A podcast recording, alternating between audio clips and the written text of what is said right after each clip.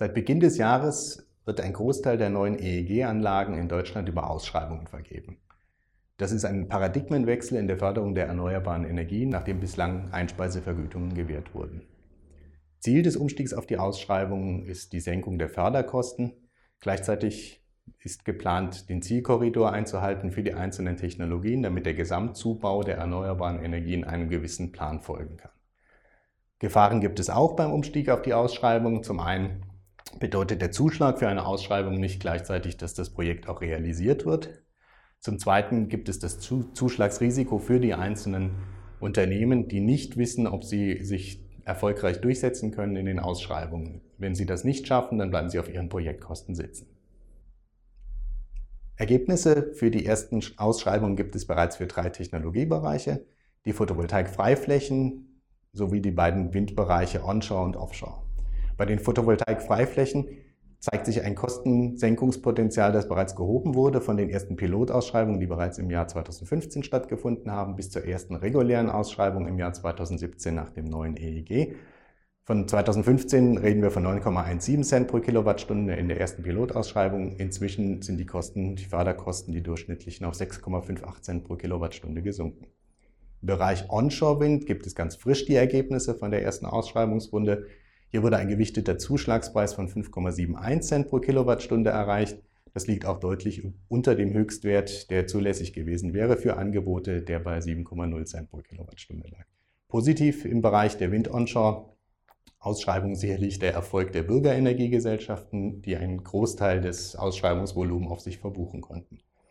Ein Sonderthema ist das Offshore-Windsegment, das von der ganzen Konzeption her für große Player gedacht ist. Hier zeigten sich ganz deutliche Kostensenkungen in der ersten Runde. Mit einem durchschnittlichen Zuschlagspreis von 0,44 Cent pro Kilowattstunde wurden hier die niedrigsten Preise ermittelt.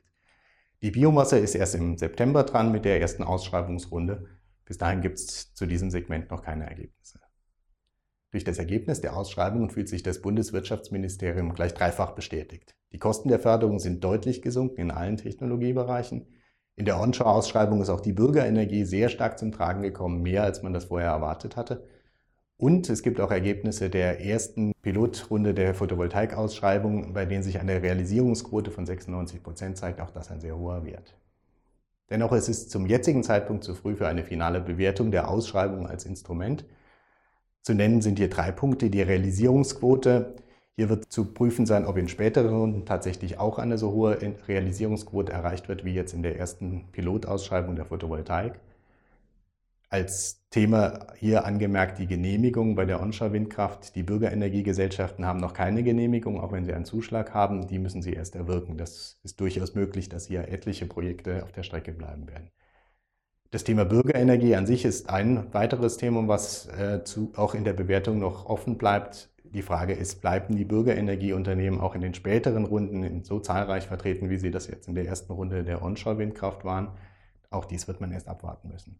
Ein grundsätzliches Problem ist auch die Sektorkopplung mit Blick auf den Zielkorridor, der mit den Ausschreibungen festgezurrt wird.